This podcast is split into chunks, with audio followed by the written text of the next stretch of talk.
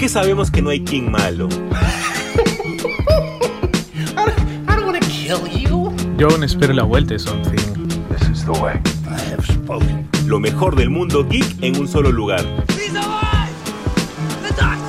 Y es porque aquí nosotros nos tomamos las cosas bien en serio.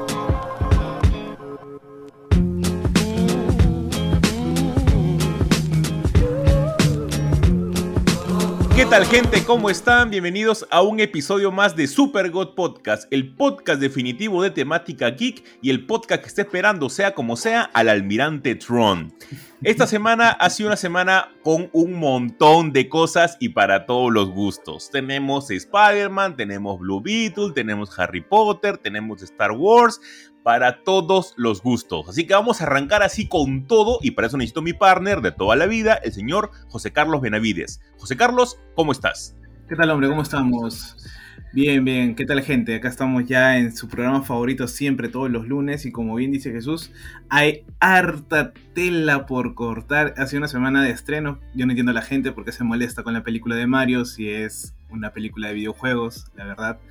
Y es mejor que la que vimos en, en los 90, así que no vamos a hablar de eso ahora, pero quería, quería mencionarlo, ¿no? es justo y necesario, es justo y necesario. Sí, claro, o sea, la película no le vas a pedir... ¿Tú ya la viste? Pues, yo ya la he visto, ya la he visto. yo todavía no, la he visto. No, la verdad que es divertidísima, eh, o sea, no es una película... Mira, con decirte que mis 32 soles que he pagado por, por la película, he sentido que ha valido la pena, porque me he divertido demasiado. Sí, hay, varios amigos que yo confío, entre ellos tú obviamente, que confío en su criterio de cosas que le gustan. Y por ejemplo, hay algunos que no confío mucho y esos han sido los que no les ha gustado la película. Entonces digo, ah, debe ser buena entonces. Así que con tú diciéndome que, la película es buena, yo creo que voy a ir con, con, buenas expectativas. Yo la quiero pasar bien en una película. Siempre he dicho eso, ¿no? Así que ojalá que la película sea chévere. Y sobre todo, yo siempre busco un tipo de animación que me, que me rompe el ojo. O sea, me encanta el tipo de animación. Muy, muy aparte que la película pueda ser de repente malo o siempre voy por el tipo de animación, así que vamos a ver qué tal está la película de Mario Bros. Ojalá que vaya a, verla, vaya a ir a verla mañana, pero es muy probable. Y José Carlos, arrancamos con la noticia principal de la semana, que básicamente arrancó entre lunes y domingo pasado, entre una noticia que igual es para tomarla con pinzas. Y es que dicen de que Warner, que son los que tienen los derechos de del Wizard World, o mejor dicho, de todo Harry Potter, va a lanzar muy probablemente, y que ya está como que en presentaciones, no es que esté en desarrollo ni nada, sino está en presentaciones de, de proyecto, una serie de Harry Potter. Lo único que se sabe hasta ahora, nuevamente todo con pinzas, es que sea un libro por temporada. Esto de acá tiene sentido, pero hay libros también que son, a partir del prisionero de Azkaban, libros que son mucho más anchitos. Entonces no puedes hacer todo esto, ¿no? Pero obviamente todo esto en planes, pueden ser muchas más temporadas. Y a mí lo que me entusiasma son, creo, dos cosas. Una me entusiasma y otra me da miedo. Una es el, que me he dado cuenta, la que me da miedo, que el fandom de Harry Potter es muy tóxico. Es extremadamente tóxico. te, van a, funar ahora. me van a funar, me van a funar. Una amiga, mira, una amiga, este, que no voy a decir su nombre, pero ella me va a escribir te apuesto, el día de mañana me va a decir, estás hablando de mí. Es una amiga que le encanta Sakura y también le encanta Harry Potter, ¿ya? Y ah, justamente, justamente la semana pasada estaba indignada conmigo porque no habíamos sondado en el tema de, de, Sakura Car Captor. Pero bueno, ella. que la vamos a invitar, dile que la vamos a invitar. La vamos a invitar para que hable ahí de Sakura Car Captor largo y tendido. ella me decía de que también este, estaba un poco temerosa por este. por.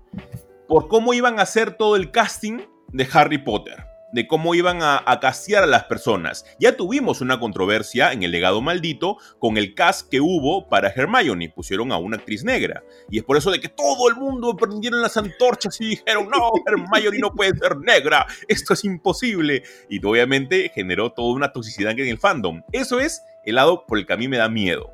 El lado bueno que a mí me, me, parece eh, genial que hagan una serie, es que van a adaptar un montón de cosas que no han aparecido en las películas. Como por ejemplo, no sé, eh, la búsqueda de, de, Hagrid por los gigantes para que se unan a la guerra para su lado, eh, la familia Gaunt, que no tenemos una, una profundidad en ella, una escena que a mí me encantó en el libro, que es cuando van a, a visitar a los padres de Neville al hospital, ese tipo de cosas sería chévere verlas, ¿no?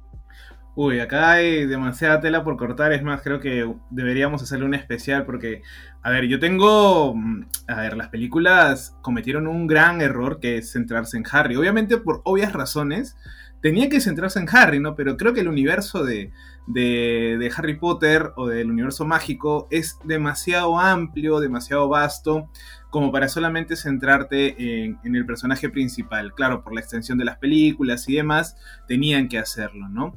Pero yo, yo, a mí me encantó cuando lanzaron la noticia de la posibilidad, casi ya un hecho de, de empezar a realizarla, porque el mundo mágico tiene demasiado lore. Por más que esté mal hecho, o sea, por ejemplo, ¿no? En el tema de las escuelas mágicas. O sea, ¿cómo puedes tener solamente una escuela mágica para Inglaterra y tener toda una escuela mágica solamente para, para Asia? O sea, es increíble, no se puede, no hay correlación. Por más Aunque que tú dices, después, aunque después divide ciertas, ciertas, pero es después del lore, ¿no? O sea, autocomplementando con otras cosas, pero Claro. igual es como que hay cositas que has fallado. O sea, claro, por eso te digo, o sea, el lore es gigante y obviamente es un mundo, o sea, no es JK Rowling, no es Tolkien que se pasó como, no sé, pues 30 años simplemente para crear el mundo y después escribió los libros y que nada, nada en el mundo de Tolkien está por poner, ¿no?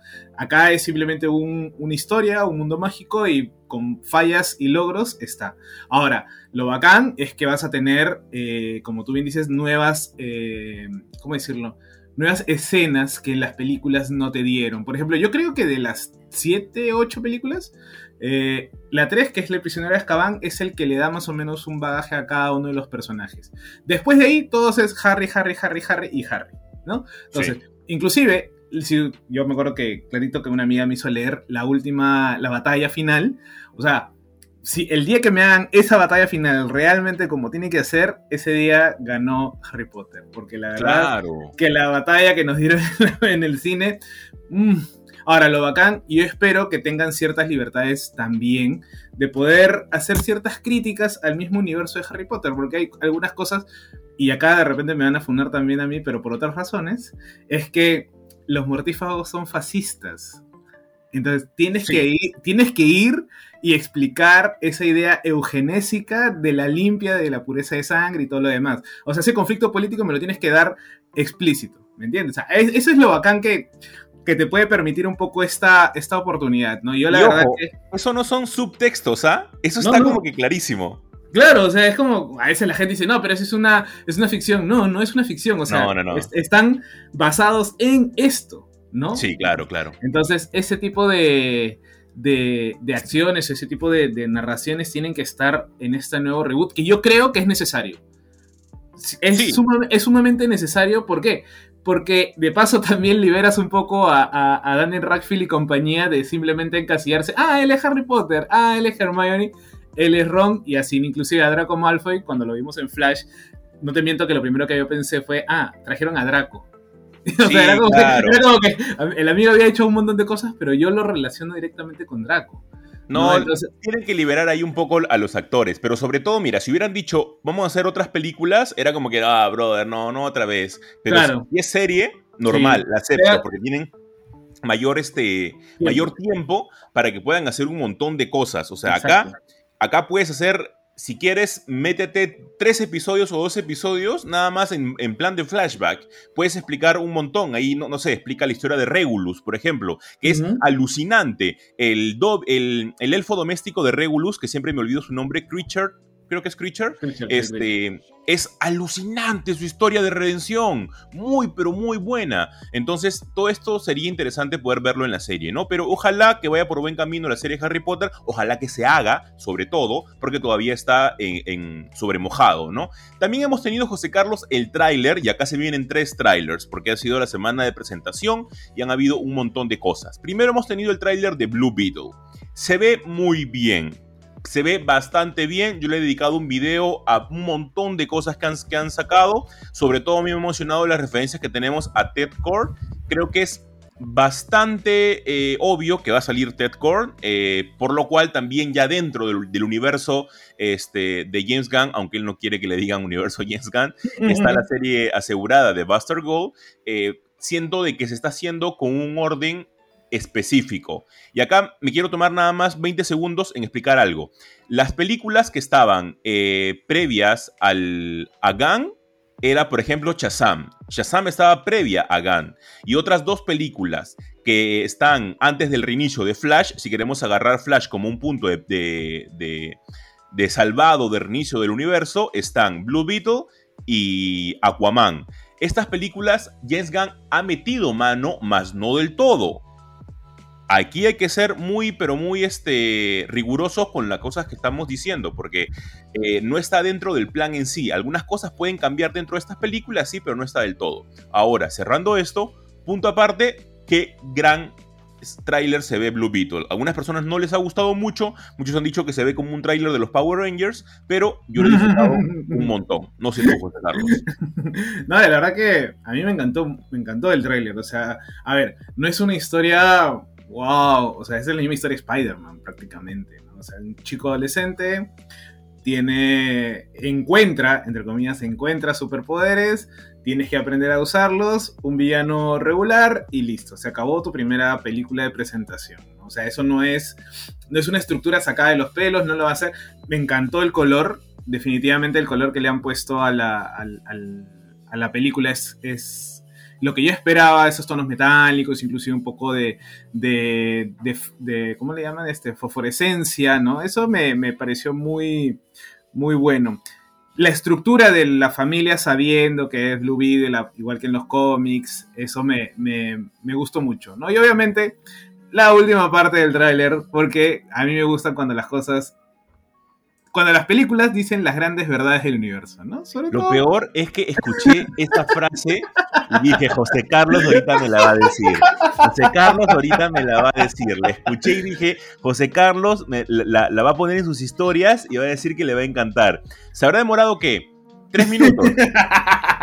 sí, la verdad que sí. No, voy a mentir, ¿no? O sea, sobre todo. Pero, y obviamente me estoy refiriendo a la última parte donde eh, asocian eh, esta tecnología como si fueran cosas de Batman, ¿no? Eh, en donde, paréntesis, están los dos, los dos trajes de, Blue Beetle anteriores también. No sé si, si por ahí la gente se dio cuenta, estuvo muy bueno ese, ese guiño.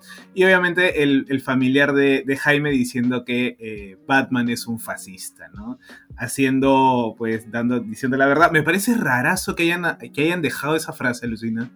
No sé si Gang metió mano ahí o qué, pero eh, no creo, no sé si en el, en el guion original estaba ahí. La verdad que yo me, yo, me sorprendí, la verdad de por sí ya en, Peacemaker habían hecho como que bastante burla acerca de eso, ¿no? Así que, quién sabe. Pero, por eso te digo, Peacemaker es de, James Gunn, ¿no? Por eso te digo, o sea, no sé si, si ya estaba eh, previsto o es que eh, Gunn cuando vio la película dijo, ah, vamos a poner esta vaina acá para que dé risa, ¿no? Entonces, este... Pero bueno, eso es lo que yo creo. Lo bacán es que, a ver, mucha gente me decía, oye, se parece mucho a la tecnología de, de Green Lantern. Y yo le digo, bueno, Green Lantern no es que use tecnología, principalmente. No, y, aparte son, son enemigos mortales. Claro. El, Blue Beetle es enemigo de los Green Lanterns. Es por eso de que este, en los cómics de inicio, de, después de las crisis, el primer Green Lantern este, que se pelea eh, eh, Jaime Reyes es Guy Garner. Guy Garner llega y inmediatamente el escarabajo lo detecta y comienzan a pelearse. Y es muy chévere también esa parte. Es por eso de que tal vez sus poderes les parecen algo similares, ¿no? De que puede hacer algo de cualquier cosa de que el, poseedor pueda este, imaginarse, ¿no? Ah, y, creo que se eh, imagina una espada de, Final Fantasy. E, eso, creo que va a ser un gran gancho en la película. Si es que tiene mucha. Eh, mucha desarrollo en el sentido de que pueda mostrar verdaderamente la tecnología del escarabajo, ¿no? Que es igual el mismo camino que deberían usar para cuando hagan, esperemos, la, serie de los Green Lanterns, ¿no? Porque ese es hasta cierto punto el gancho de, eh, de esto, ¿no? Y aparte de la película, porque, como dije, ¿no? La historia va a ser medio medio simple, medio clásica. Y ya, ahora lo que sí me gusta mucho del traje, cómo se ve ahora que en las, que en las fotos filtradas. La verdad que parece que han hecho un muy buen trabajo de, de postproducción. Entonces, este, eso yo sí estoy feliz con. Es más, yo quiero, yo creo que esta película es mucho más familiar y divertida que Shazam. Así es. Sí, o sea, muy aparte por el hecho de que se ve mucho más juvenil, ¿no? Eh, de por sí, justamente las personas comenzaban a decir en Twitter eh, si es que iban a castear como nuevo Superman al, a Asher, el, niño que hace de Billy Batson en, Shazam. Y es porque ya está como que crecido adolescente, por decirlo de una manera, eh, y que probablemente entre al casting, ¿no? Pero después habían dicho que no, que era totalmente inimaginable castear una persona que ya ha estado en el anterior universo, por ponerlo este, en un contexto, ¿no? Y otra noticia, José Carlos, de otro tráiler, que creo que vamos a hablar muy poco de este, porque hemos visto sí cosas nuevas, eh, pero sobre todo el hype que nos emociona por esta, el hype que nos, que nos atrae y que nos genera esta película es alucinante. Hablo de Spider-Man Across the Spider-Verse, que es la nueva película justamente de este universo de Miles Morales, y creo que lo más gratificante de todo es que hacen mención al Spider-Man de Tom Holland. Este, y lo hace justamente el Spider-Man eh, del 2099, que es el Spider-Man de, Miguel Ojara. Esto me encanta porque sobre todo dice la Tierra 199999. Esto ha generado un revuelo entre los nerds. y ha sido alucinante porque todo el mundo comenzó a decir, no, esto, no, que el otro. Y miren, voy a poner un contexto muy rápido nada más. Eh, el universo 199999 siempre se ha conocido al UCM, ¿ok? Por ese lado no hay ningún tipo de problema hasta el año 2008. en el año 2008 salió una guía en la que se daba a conocer justamente que el universo eh, del UCM era este. Luego salió Kevin Feige a decir que el universo de, del UCM era el 616, haciendo obviamente el mismo número que el de la timeline titular de los cómics. Luego hubo toda una controversia porque Iman Beilani, que es justamente la que hace de Miss Marvel, dijo, a mí no me importa lo que diga Kevin Feige, el universo, el universo del UCM es el 199999. Y tiene razón, o sea, venimos desde el 2008 eh, con esa alineación, así que yo creo que tiene bastante razón. Y el 2008 fue la película en la que salió Iron Man, por eso se determinó que ese era el número de ese universo. Así que para algunos es el 199999 y para otros es el 616. La verdad que, yo hasta ahorita, lo bueno del tráiler es que se ve muy bueno, excelente la, animación, creo que la cantidad de plata que se deben haber bajado en esa película, que igual creo que apostando a ganador porque después de la primera que, fue como que sorpresa para todos, ya le, empezamos a agarrar cierta, cierta confianza a este, a este universo arácnido, ¿no? Lo que sí es que yo no sé de qué va a tratar. o sea, no sé, ¿qué me van a contar? Ya hay muchos Spider-Man, sí, pero ¿cuál es el, meollo, ¿no? algo, algo ha hecho Miles Morales, ¿no? O algo quiere hacer. Yo, no sé si, si es que hizo algo o, o por qué lo persigue Miguel Ojara. Claro, o sea, Miguel Ojara acá es como una especie de líder, eh, pero no sabemos específicamente qué ha hecho, ¿no? Sabemos que esta película va a estar dividida en dos partes, por lo cual me imagino que el final no va a ser muy esperanzador que digamos. Y sobre todo en el tráiler también vemos que el papá de, de Miles está a punto de morir está en una especie de acantilado. Y ustedes saben que cuando mezclamos acantilados o alturas junto con un Spider-Man, las cosas no resultan muy bien que digamos. En los, en los cómics de Ultimate, por ejemplo, la que muere es la mamá de Miguel, de, perdón, de, Miles. Entonces, puede ser un cambio como para que no sea tan, tan predecible, tal vez. Acá... Inclusive creo que tienes este de villano a, a, The Spot, o sea, el villano de la película, ¿no? Yo la verdad que imagino que, será como un como un Infinity War, ¿no? O sea, que termine así medio entre trágico y, y, desolador para después, no, no, sé, la verdad que yo, como te digo, no, no sé de qué, va, de qué me van a contar en esta película, yo voy a ir así como que en blanco y a disfrutar, ¿no? Este, solo espero que no haya tantas lucecitas parpadeando porque no, de ley vamos a salir con, un ojo en que este, con mega catarata o cosas por el estilo. Sí, deberían, deberían, dar este, eh, anteojos especiales, creo. No, pero de ley vamos a salir ahí mal de un ojo. sí, con, miopía, optimatismo, lo, lo, que sea. Pero vamos a salir mal, pero vamos a salir mal bien, de ver un peliculón que estoy más que, más que seguro que va a ser increíble. Y finalmente, José Carlos, para poder finalizar eh, este bloque de Super God Podcast, hemos tenido el tráiler de Barbie. A mí me ha gustado bastante, eh, sencillamente porque la está dirigiendo Greta Gerwin. Greta Gerwin ha hecho peliculones. Eh, yo la conocí por Frances Ha, luego la conocí por Lady Bird y luego por Mujercitas. Y me ha parecido bravazo, porque justamente el tráiler te da a entender, no creo que todo sea color de rosas, a pesar de, ser Barbie, eh, sino que va a haber un cambio de realidad. Aparentemente como que estas personas, los Barbies, los Ken, los Alan y las variantes, viven en una especie de, pueblo encerrado y esa realidad perfecta hasta que Barbie decide salir, ¿no? Y Ken la acompaña. Así que ahí van a ver como que varias cositas interesantes. Greta Gerwin es una crack en poder dar una crítica social. Yo creo de que la película va a estar con un montón de condimentos sobre eso. Ya, la verdad que a mí me encantó, o sea, y, es más, creo que la gente no se iba a esperar que hablemos de Barbie, ¿no? Pero hay algo que a mí me, me causa, eh, ¿cómo decirlo?, intriga, porque, a ver, hay muchas cositas que el, fandom de Barbie, este, que se ha visto todas las películas, que saben todas las historias y demás, eh, han como que eh, recibido muy bien la película y eso me entusiasma mucho, ¿no? Pero algo que me intriga es qué personaje va a tener John Cena, ¿no? Porque John Cena está dentro del, cast y, la broma y el meme, y espero, porque esto es, esto es real, ustedes saben que Ken no es el novio de Barbie. El verdadero novio de Barbie es Max Steel. Así que yo solamente espero que haya. es que es cierto, o sea, Kate nunca fue el novio. O sea, es más, la broma, la broma donde le dicen, eh, me puedo quedar a dormir contigo en tu casa, y Barry le dice, ¿y para qué ser qué? Y le dice, no, yo tampoco tengo esta idea. Yo creo que va a venir al final, solamente en un cameo de repente, John Cena. Una broma, algo, ¿no? Siendo, Max Steel. Claro, una, una broma o algo que hay un mundo Max Steel o cosas por el estilo, ¿no? Claro, y sería muy gracioso. Mira, dato curioso.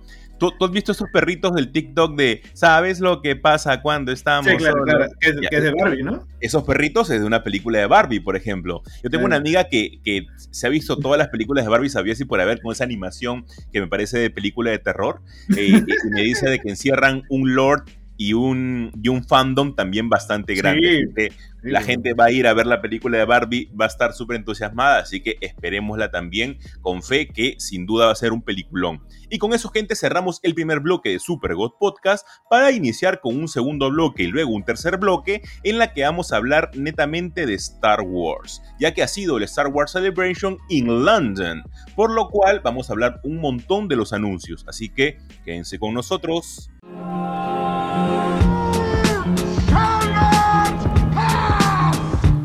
Que sabemos que no hay King malo. Yo aún espero la vuelta de Something. Lo mejor del mundo geek en un solo lugar. Y es porque aquí nosotros nos tomamos las cosas bien en serio.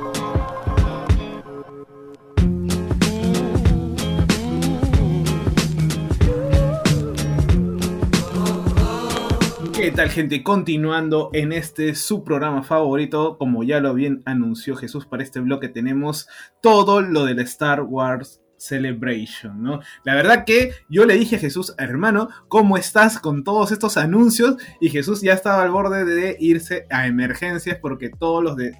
Se desmayaba recobrar la conciencia, se volvía a desmayar con todas las noticias a ellas que nos estaban dando. Porque la verdad, si ustedes recuerdan, no lo hemos comentado acá, pero por ahí alguna vez hicieron, este, si siguen las noticias de Star Wars, empezaron a ver cancelaciones de los proyectos como la película de Taika Waititi, como este, la película de Kathleen Kennedy, inclusive la película de, ¿cómo se llama el de Marvel?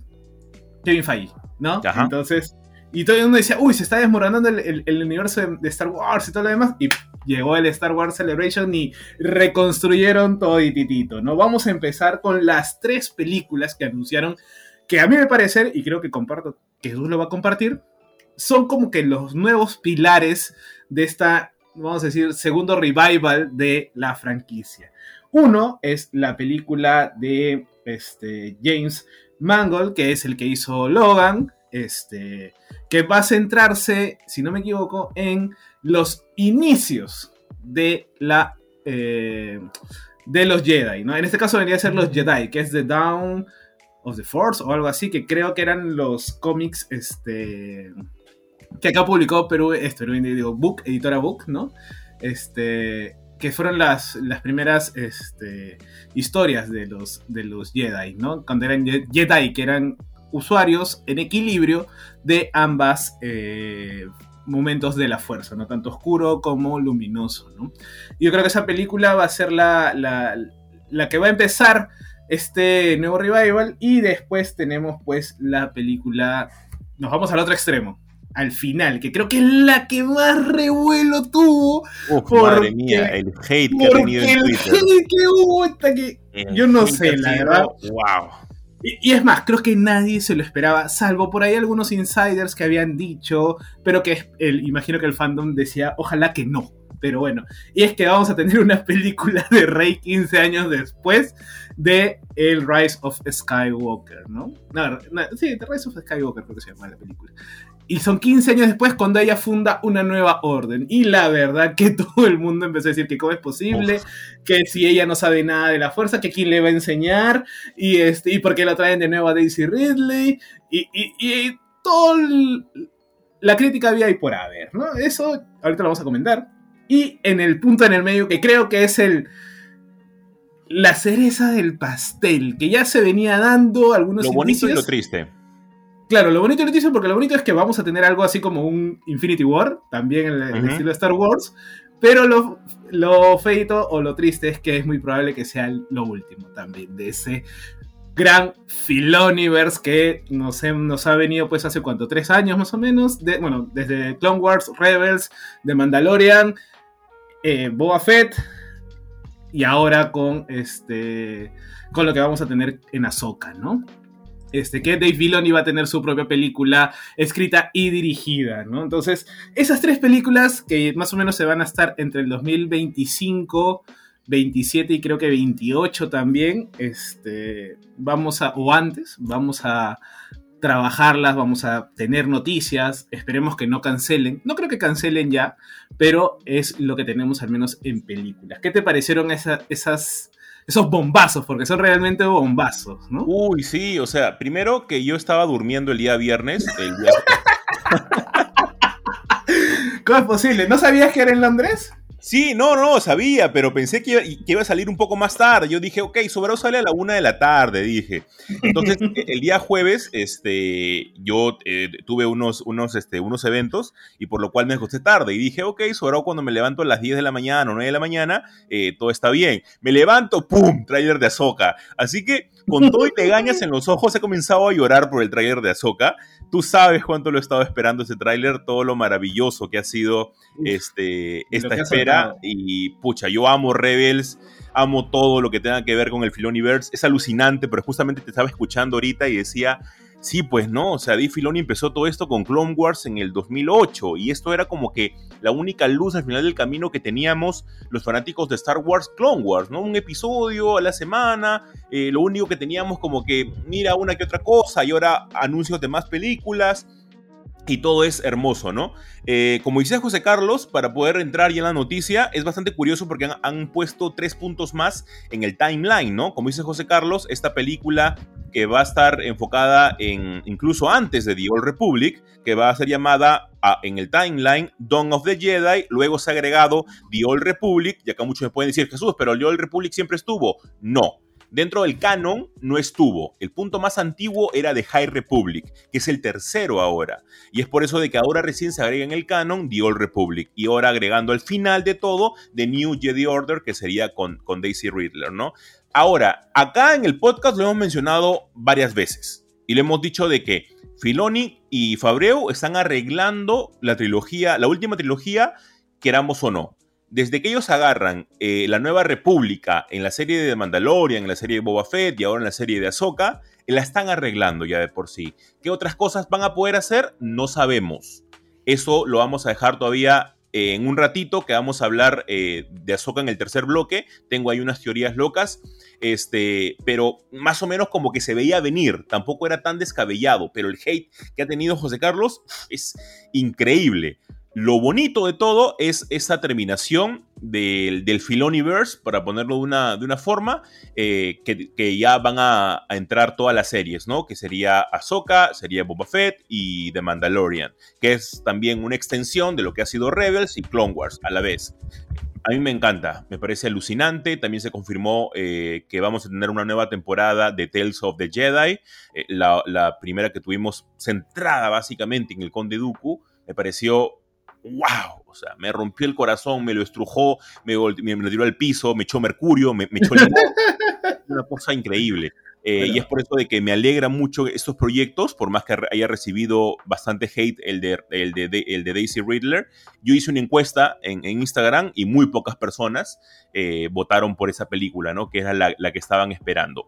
Pero igual le tengo muchas ganas a la película de James Mangold. Eh, Mangold, perdón. he estado escuchando varias entrevistas del Patita. Ahorita él está dirigiendo la nueva película y la última película de Indiana Jones. Y le tengo una fe alucinante. El sujeto se ve como que una persona que conoce del tema. Y qué raro que tú no hayas traído el tema, que él también está escribiendo la película Pero de espérate, pues, espérate, que ahí lo iba a mencionar, obviamente. Dale ¿Eh? con todo, por favor. ¿Cómo, ¿Cómo, no voy a mencionar que acá el muchacho se va a encargar de something? Y ya de por sí tiene mi, mis, mis, fichas ahí puestas en su, en su altar, ¿no? La verdad que... Y a ver, a ver, quien no haya visto Logan, o sea, quien vio Logan claro. sabe lo que nos puede dar el muchacho. No fue claro. una mala película, es más, creo que es muy buena, es, una gran, es un gran cierre de trilogía además, después de la, de la segunda que fue como que, bueno, eh, dejémoslo ahí, ¿no? Pero este pero la verdad que creo que es alguien que, que, maneja bien y no cree, y, bueno, sabemos que Fabio y Filoni están metiendo bastante mano al margen de su propio universo, que está dentro del, universo de Star Wars, también meten mano a nivel creativo en el, la franquicia, ¿no? Entonces, creería que eh, la elección no es por las puras. Es más, si comparo lo que teníamos o los anuncios que teníamos antes con la película de Kenny o la o la película de Kevin Feige o la película de, de Taika a lo que nos van a dar ahora, yo la verdad que le tengo mucho más expectativa y fe a esto último que lo que nos habían dado antes. Creo que eh, al reestructurar y poner estos puntos importantes, o sea, yo quiero ver un Toyor, o sea, a ver, los que han leído el cómic de, de Dawn of Jedi, que son este, estos, estos primeros cómics de la, de la, vamos a decir, la orden primigenia, ¿no? Donde estaban las lunas, donde tenías que irte a una luna para equilibrar eh, el lado de la fuerza que habías desarrollado más, ¿no? Eh, pero los Toyor son estas naves gigantes que son los que van a empezar a reclutar a los eh, sensibles a la fuerza, ¿no? Lo bueno, lo bacán es que están recanonizando cosas de Legends, ¿no? Eh, tratando de que tengan cierta continuidad. Recordemos que eh, todo Legends, que era la Old Republic, este, tenían ciertas inconsistencias. No había cosas que no, se, no, no, cuadraban en las líneas, personajes que supuestamente morían y después revivían.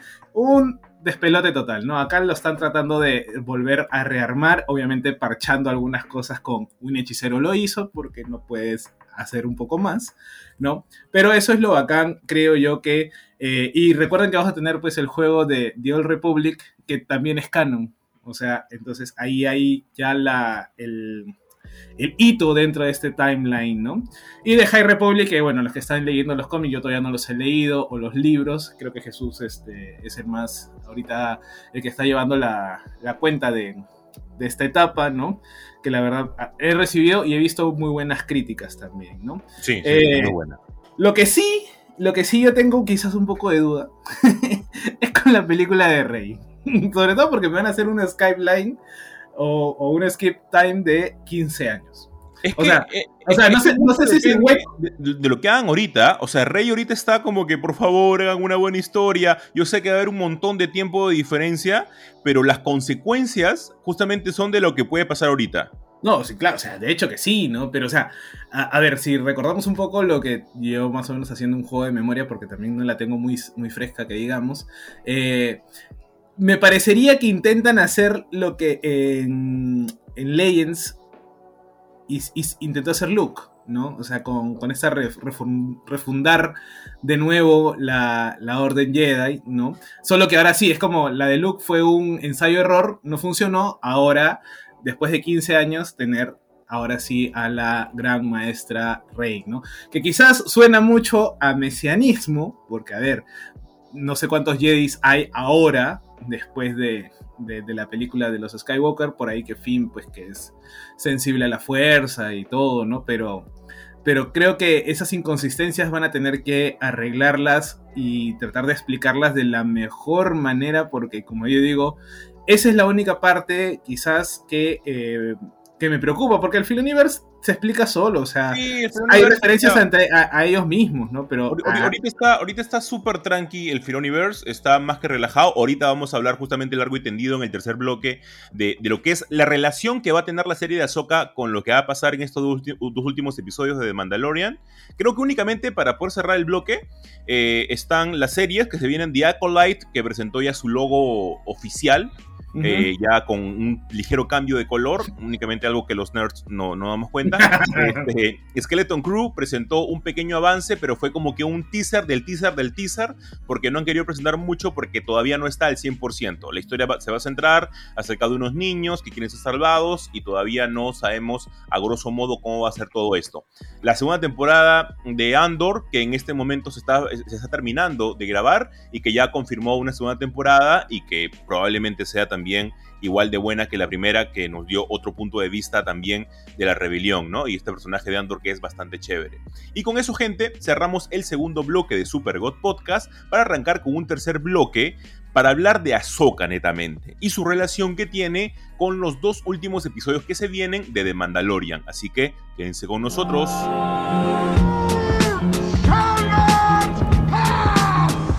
Es que sabemos que no hay King malo. Yo aún espero la vuelta de Something. Lo mejor del mundo geek en un solo lugar. Y es porque aquí nosotros nos tomamos las cosas bien en serio.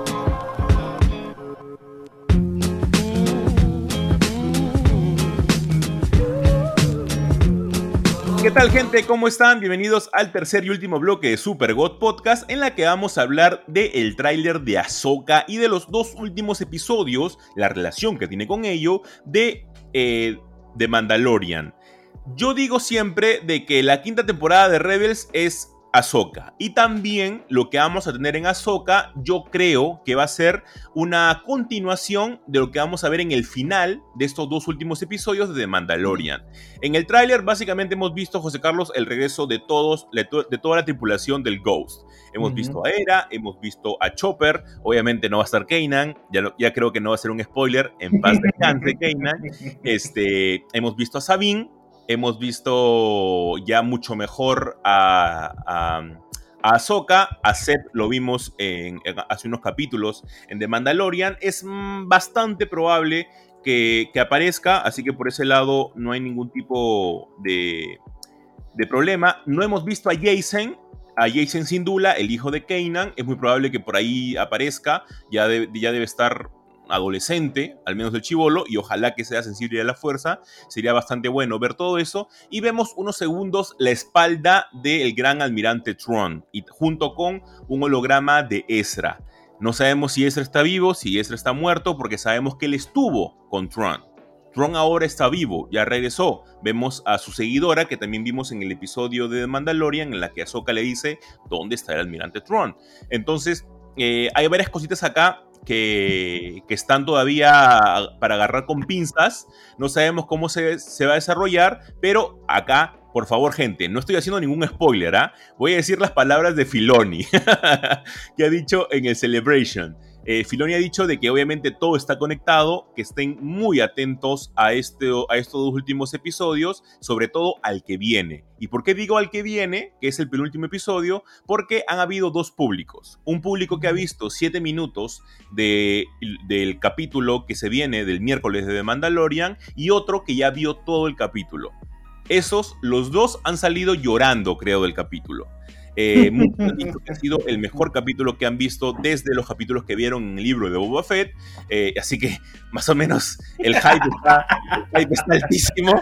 Eh, cuando me dijeron eso fue alucinante. Yo he visto uno, una que otra filtración, tengo que ser honesto, no la voy a decir acá, tranquilos, pero pinta para algo gigantesco. Si es real, si es real lo que han visto en esos 7 minutos, gente, creo que va a valer la pena despertarse a las 5 de la mañana o quedarse hasta las 2, 3 de la mañana esperando el episodio.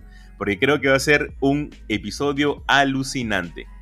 Sí, la verdad que es un gran momento para ser eh, fan de Star Wars. Creo que tiene un gran, gran, gran universo. Yo la verdad que no me meto tanto porque es meterse a otras cosas y leer un montón. O sea, imagínense todos los cómics que tienen que leer porque por más que el universo expandido, que ahora es Legends, ya no sea canon, hay grandes historias. Y es más, una de ellas es la que va a...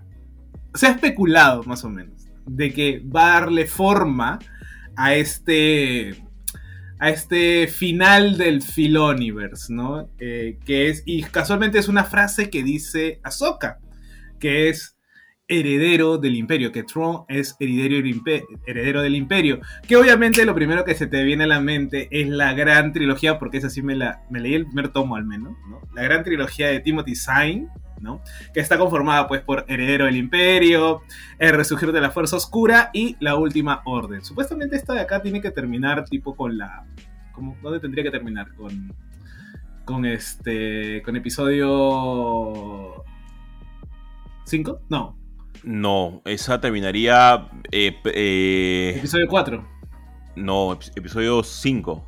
Episodio 5, ya más Sí. o menos tendría que terminar en episodio 5, ¿no? Bueno, acá esto no. Esta trilogía de Timothy Zahn, que después la volví a, a reescribir, si no me equivoco, eh, es la que va a dar medio forma a, a, a la, a las- a la serie, a la, la temporada de Ahsoka. Y eso, pues, a mucha gente le ha este, encantado. Yo la verdad que eh, vemos una Ahsoka ya como una guerrera consumada. Es más, vemos el final de Rebels en live action. Eso fue muy bonito, la verdad. Este fue un gran guiño, fue un, un- ¿cómo decirlo? Un detalle. Creo que es un detalle de Filoni, de Fabreu para con los fans, ¿no?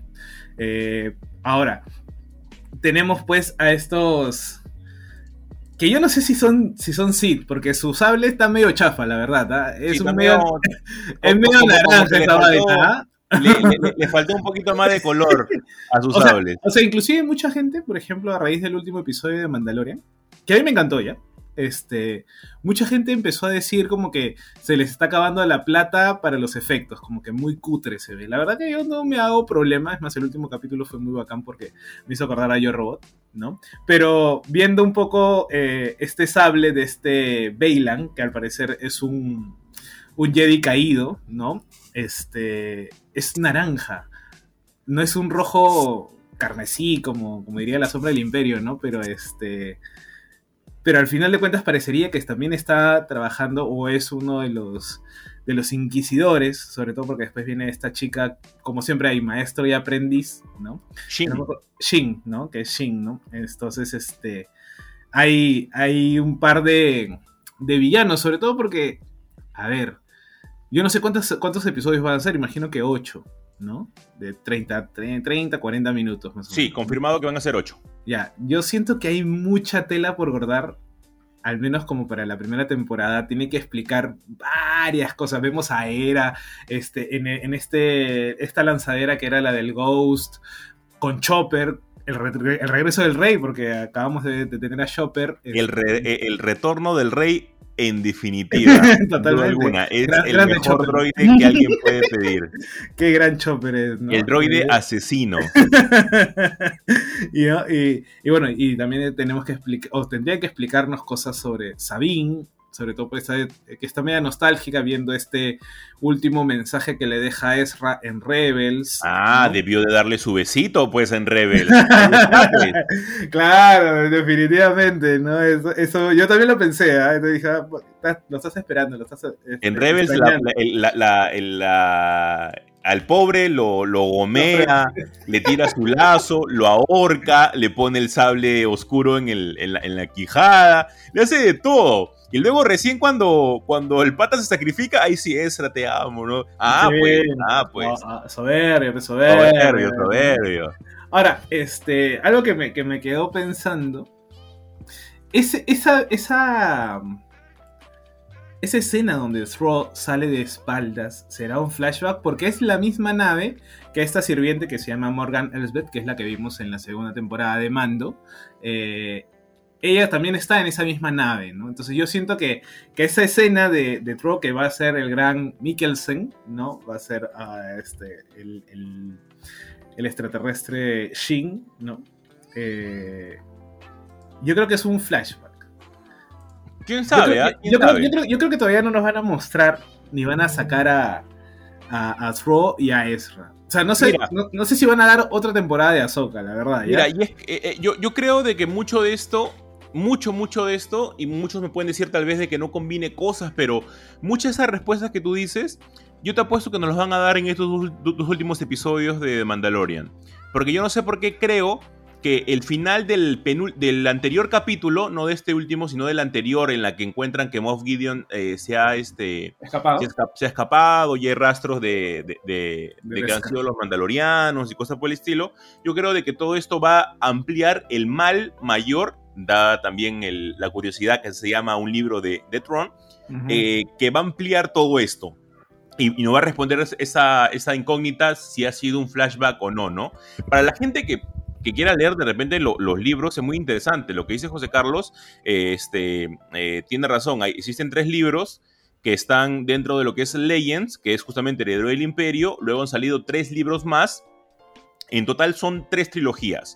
Una en, en Legend y dos en el canon. La primera está eh, antes de Rebels, las dos que siguen están dentro de Rebels y luego hicieron la trilogía de Ascendencia de Tron, en la que te explica un poquito más sus orígenes.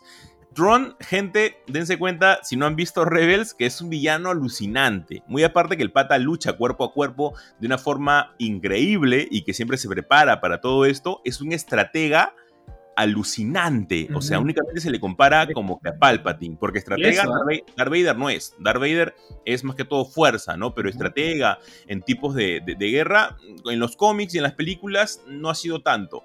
Ni en los libros una que otra, ¿no? Hay, hay unos libros que sí lo pueden explicar un poquito mejor, pero a grandes rasgos no tanto. Pero Tron sí es estratega y poderoso. No maneja la fuerza ni cosa por el estilo, por lo cual obviamente le da limitaciones. Pero en combate cuerpo a cuerpo y en lo que es estrategia es un crack. Que creo que la, la- como a ver, mucha gente no ha visto Rebels, creo que porque no sé si tienen cierto prejuicio con ese tipo de animación, pero que, que es un poquito menos que la animación de, de- Clone Wars, dicho sea de paso, ¿no?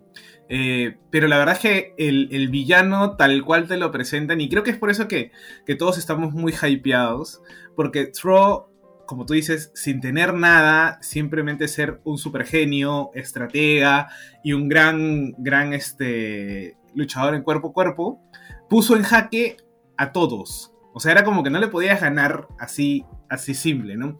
Ahora, yo no he leído los libros, pero imagino que en los libros hasta que te lo deben pintar al, al- hombre como el, el supremo villano. O sea, Palpatine está ahí porque, bueno, como bien dijo el, el actor, ¿no? Como que toda cosa eh, o toda acción mala, eh, en corto o en largo plazo, tiene que ver conmigo, ¿no? Y obviamente Tro es una de estas consecuencias. Y claro, al no haber visto a Tro en, en, en, no sé, en el episodio, en la primera trilogía o en la segunda trilogía, en la tercera, mejor dicho, ya la, la- este, las últimas, como que la gente dice, "Buah, ¿quién es este azulito, no?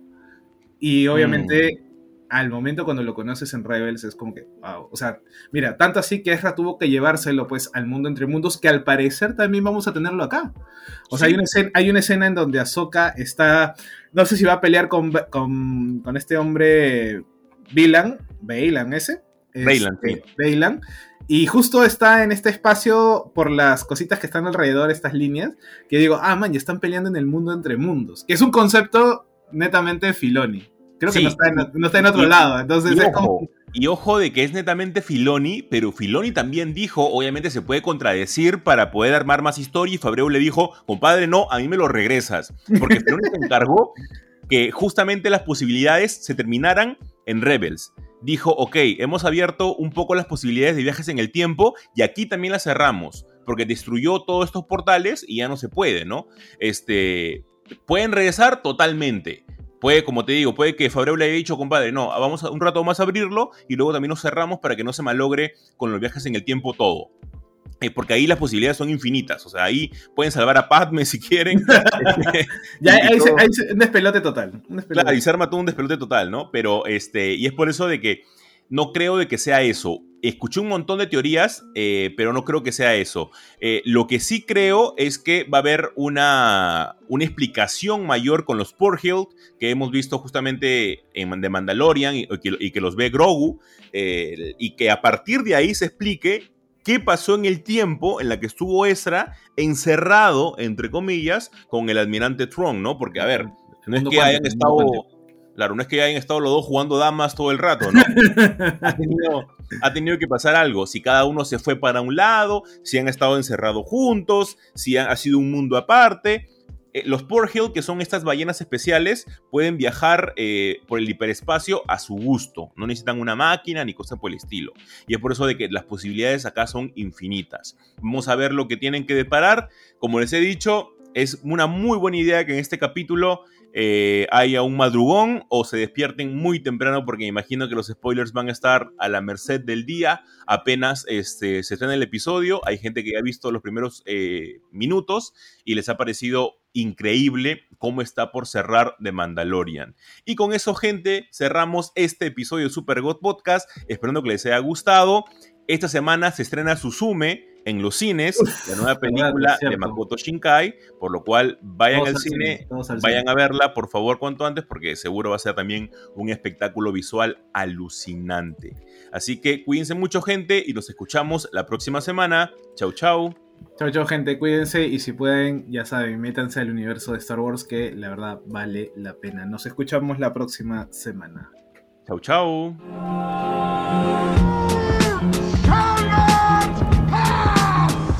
Es que sabemos que no hay King malo. Yo aún espero la vuelta de Something. This is the way. I have spoken. Lo mejor del mundo geek en un solo lugar. Y es porque aquí nosotros nos tomamos las cosas bien en serio.